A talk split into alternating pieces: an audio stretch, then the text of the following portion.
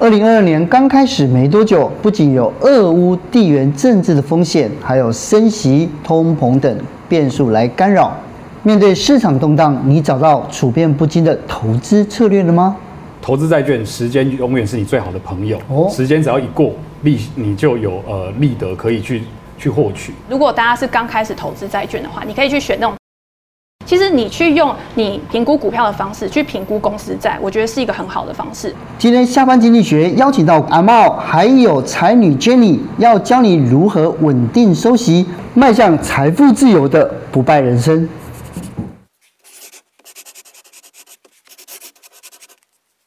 你最近在报国际新闻的时候，你有没有注意到联准会要升息的这个新闻呢？嗯，而且已讲很久了，而且大家也一直在评估说它到底会对市场上面造成什么样的后续效应。嗯，因为呃，听说二零二二年至少它就是他说预估会有三到七次的升息的动作嘛。那当然说这样子的这样子的一个动作，是不是会对全球的金融市场会造成影响呢？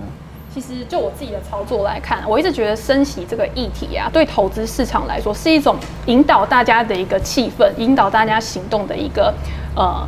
算是一个讯号，或者想象，对，告诉你说可能会怎么样，这样，这可能会有怎么样，然后引导你去做出某一个判断。但是我会觉得说，哎，今天为什么联准会要开始去做升息？我们二零二零年的时候，经济就是遇到一个非常大的危机，开始陷入停滞的一个状况。嗯，那在联准会那么加大力度去宽松，然后维持这么宽松的一个环境，去激励所有资产价格的一个上涨之后，经济真的被带起来了。经济甚至开始有一点过热的情况，甚至现在通膨是大家最关注的一个问题嘛。嗯那如果今天通膨一直持续的上去的话，对经济又会造成另外一个负面的影响。嗯，那联准会这个时候他就要出来，还要稳定金融市场的一个秩序嘛，所以他就会告诉你说，我因为要去稳定金融市场，所以我要开始去做升息的动作。那即便是还没有开始升息，是不是大家就已经会开始有一点害怕，或者是开始支出会有一点保守了？嗯，所以我觉得它重点是在这个。可是你不可能就是说，哎、欸，今天我觉得它是一个讯号，所以我就不管它。你还是要针对市场上面其他人，就是所有群众去做出来的行为，去调整你自己的投资组合。那升息会造成什么样的一个状况？当今天我可能假设买房子好了，我本来利率很低，我的固定支出，我的利息可能没有那么高，但是因为升息我的利息开始去增加的时候，对我们来说就是额外的一笔负担。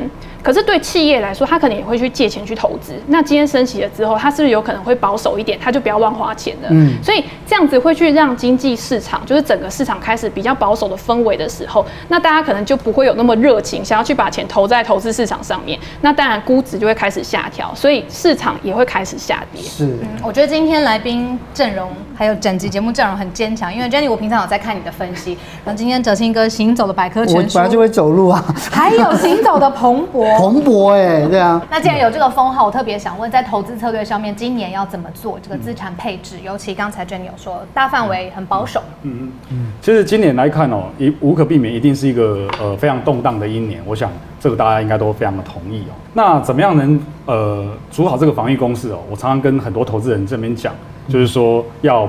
呃，保持好良性关系啦。嗯，第一个保持机动性哦，维持流动性。那尤其刚刚 Jenny 这边也提到，就是说在今年整个升息的态势当中啊，哦，那也呃似乎呃就是投这个也不对，投那个也不对哦。那我觉得是这样，跟着大型机构这边来做呃呃投资，好来阅读这些财经资讯哦，我相信呃会让投资人这边会更有方向感。是，所以既然如此啊，因为刚才既然讲到就是说，哎，今年要重视防御。在防御上面有什么样的金融商品可以选择呢？我觉得对大家来说，防御第一个就想到就是我的本金不会亏本嘛。对呀、啊。第一个就是想说，我如果今天本金不会亏本，然后我又可以固定的有现金流进来，有股息可以收的话，这个是最基本去做一个防御的动作。那我自己呢会比较看重的，因为我还是以股票为主。那我会觉得说，今天在市场震荡的时候，其实你还是有很多个选择。第一个是当市场下跌的时候，有没有过去我们觉得它有成长性的股票，而且它已经有获利能力的股票，在这一段大盘下杀的时候，它也被拉下来，它的估值已经进到一个合理的阶段的时候，那我们就可以在这个时候去布局这些好的股票，然后跟着它未来可能几年之后的成长，然后一起来获利。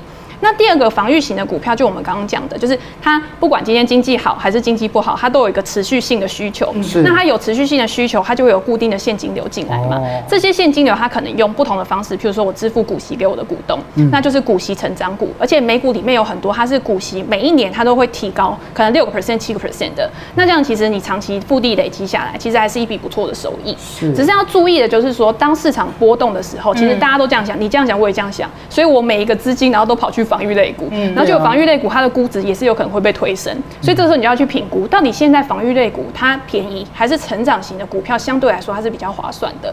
那第三个呢，就是 REITs，REITs 其实就是不动产证券化，就是我今天如果不能投资房地产的话，我可以透过这样的方式，等于是别人代替我去投资房地产，去代管这些物业。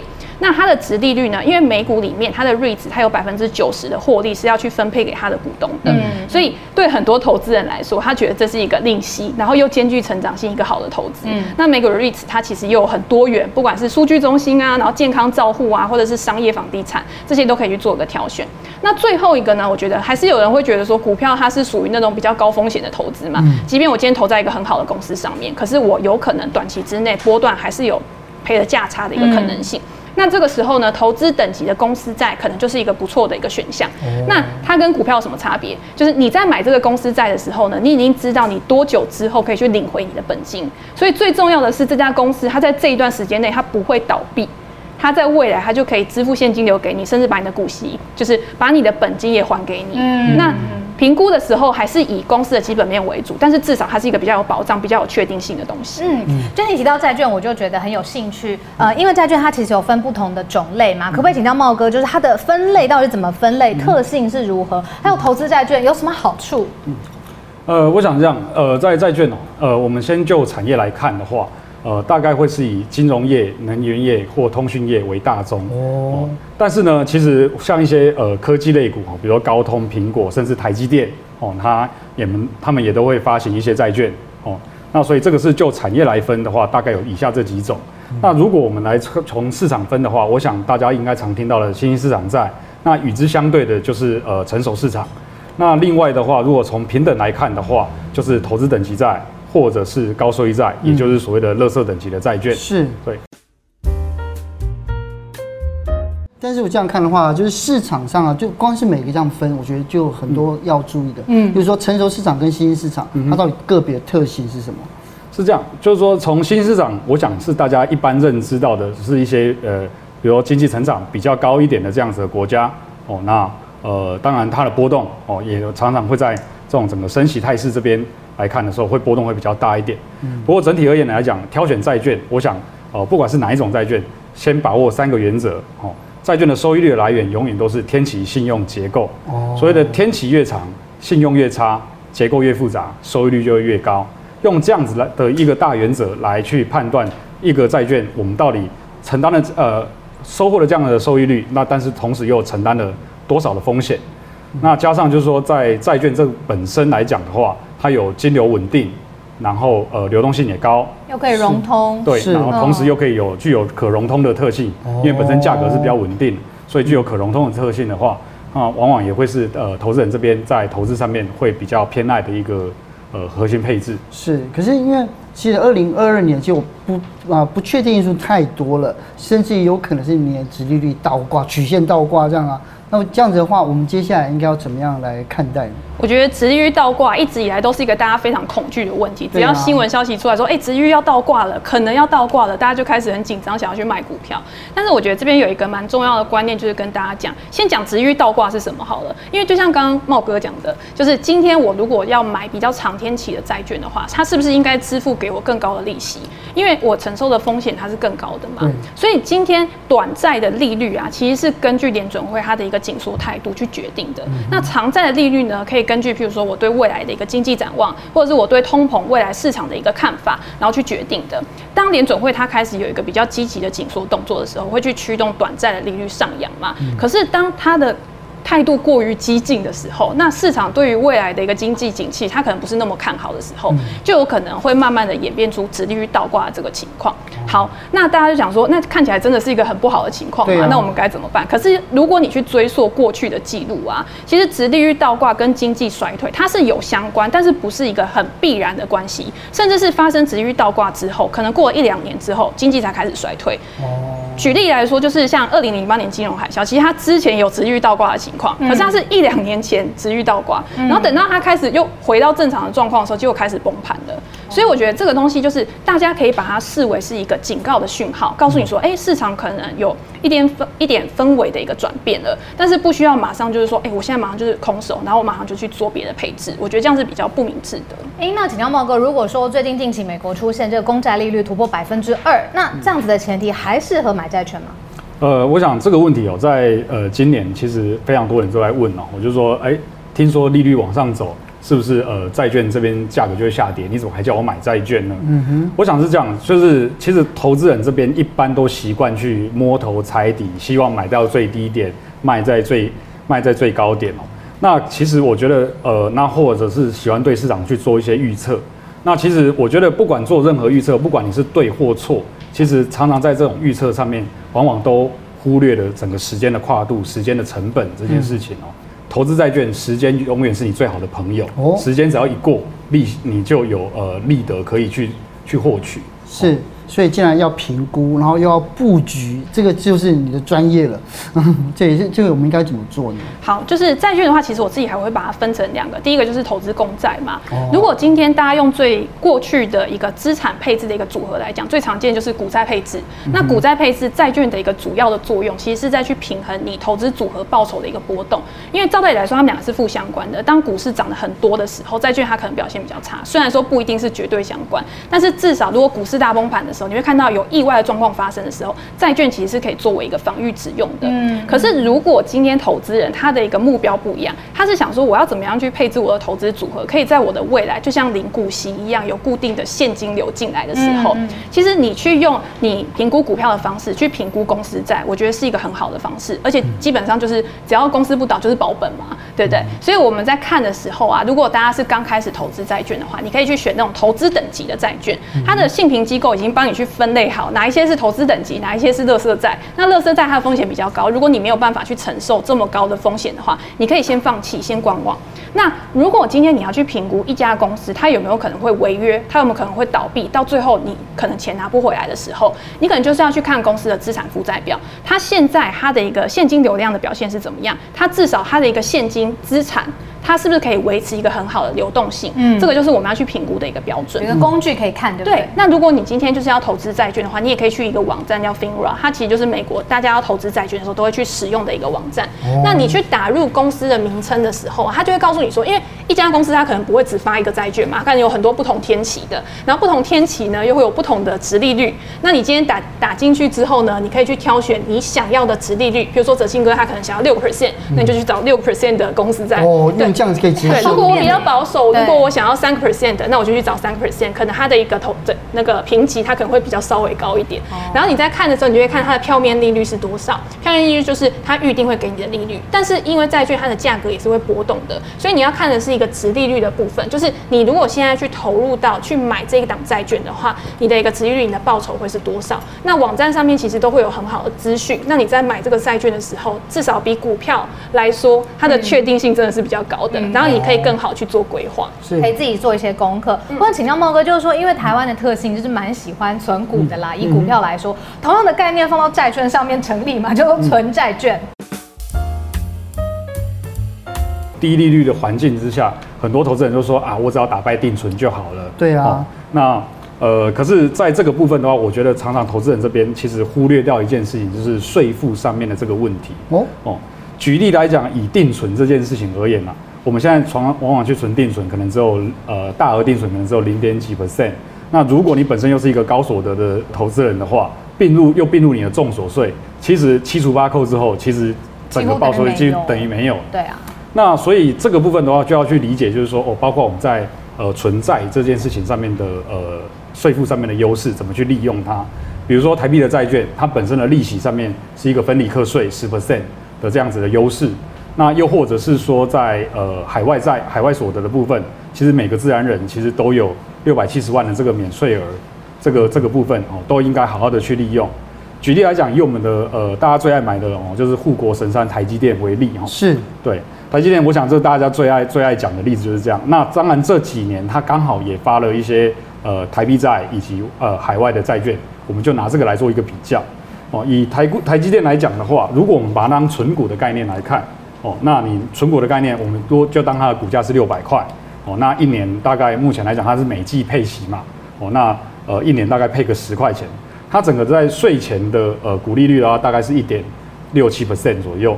那如果你是呃高所得的投资人，那你选择单一税率二十八 percent，其实扣完之后，大概整个税后的殖利率其实只有大概一点二 percent 左右。哦。对。但是如果相比较呃台积电自己本身发行的十年期的美元债，嗯，哦，一样都是台积电哦的这个发行人，那它的票面利率大概是二点五 percent。那如果你是你的整个海外所得是低于六百七十万的话，那么其实在这个部分是完全不会被课到税的。所以也就是说，在税后的值利率的话，其实一样是二点五 percent。哦，那相比之下，一点二 percent 跟二点五 percent 虽然看起来只有一 percent 多哦，可是如果我们刚刚也提到，投资债券时间是你最好的朋友。如果我们透过时间的这件事情，以及资产不不断的放大的这个状况，透过复利的效果，其实长期下来，这个是会非常惊人的。像最近呢、啊，呃，俄乌情势哦，就是持续的升温哦。那俄罗斯打入侵乌克兰之后，其实包括全球的股市，包括台台股哦，尤其是我们的护国神山，其实也受到非常大的震荡。嗯、那以台积电为例的话，从一下子从六百多跌到五百多点，其实很多人一定是吃不好，然后睡睡睡睡不着，对，睡不着，对。那可可是这个时候，如果你投资的是台积电的呃海外的美元债券的话，那么其实这个对你的投资上面其实多了一层保障。孟哥之前有看到说，呃，台积电的美元债券好像很抢手嘛，那很多人甚至人寿也想抢下来，是真的吗？是的哦，其实债券这一块哦，过去来讲一直都是金融法人这边投资的比较多。那的确以台积电这种呃非常优质的非常优质的公司，那利率也发得还不错，所以当然是会由呃这些长期在债券市场里面。呃的主要的参与者，像这些寿险啊、长期资金这些呃呃投资法人来去做抢购，嗯，但是呢，其实我们也可以看到哦，就是说除了这些寿险这边抢购之外，其实陆陆续续，其实越来越多的企业哦，其实像大家不妨去翻很多上市贵公司它的财报。其实它在它的财报里面呢，其实也都有非常多呃债券的投资。哦，当然不乏优质的债券啊，或者是一些收益比较高的，我们称为比较 aggressive 一点的这样的债券的投资，其实也都可以看得到，呃，这也是现在变成企业理财里面非常重要的一环。是，所以这样子看起来的话，就是怎么样去评估，然后跟持续的这样来观察手上持有的这些债券，有没有什么样的工具或什么样的指标，或是呃，可以让我们去去了解它的一个债券的绩效好坏呢？呃，我觉得投资人一般往往都不太容易去获得一个比较完整的一个资讯，所以呢，我觉得在现在大家在做投资的时候，其实慎选一个好的投资管道。跟好的交易对手，其实是一个非常非常重要的部分。举例来讲，就像呃，像最近啊，俄罗斯呃入侵乌克兰，那我们这个时候如果可以有呃好的报告去了解一下，说，哎，目前刚刚提到金债券里面金融债是占占比非常大的。那如果全球的金融业对俄罗斯的铺险又分别是多少？我们不一定要全部都投资在呃俄罗斯这种重灾区，因为有些投资人喜欢抄底嘛，对。但是如果我们去投资呃，就是呃这些比较。呃，就是受到呃整个国际形势，然后呃影响，然后错杀这些标的的话，会是一个很不错的选择。嗯哼。那而且在投资完之后的很多投后管理，我们在讲投后管理的部分，其实就是最最常见的就是财报哦，财报这边的发布的这些状况，其实也是需要去关注的。是，财报很难看呢，就是意思是不容易看懂，有什么重要的指标是一定要注意的？对，以金融业来讲的话，我想呃，不外乎会去关注它的流动性啊、获利率，这个是跟一般公司债都很正常的。那但是我觉得，如果以金融业来讲的话，可能更重要一个比率叫做资本适足率哦。就像这个表格上面这边提到的哦，CET one 就是 Common Equity Tier One Ratio，就是它的资本适足率。那一般来讲的话，会认为就是说一家国际国际性的大银行来讲的话，那它的呃资本适足率有高于十到十一 percent 以上的话，会被认定为是一家。呃，体质相当健全的银行，嗯、那这个当然也有助于说它在抵御未来市场波动或者是吸收损失能力，嗯，哦，所以这些以上这些小技巧，我觉得都是可以提供给投资人这边一些在呃投资上面的一些选择的方向。是。所以这个这这一次这样看完之后啊，嗯、我觉得这债券真的是在这一波这么动荡的时候，大家可以来好好了解一下哦。嗯，因为现在既然已经避不了震了，那就来抗震，对不对？对，抗震。要好的指标来抗震。谢谢你们，谢谢。谢谢谢谢。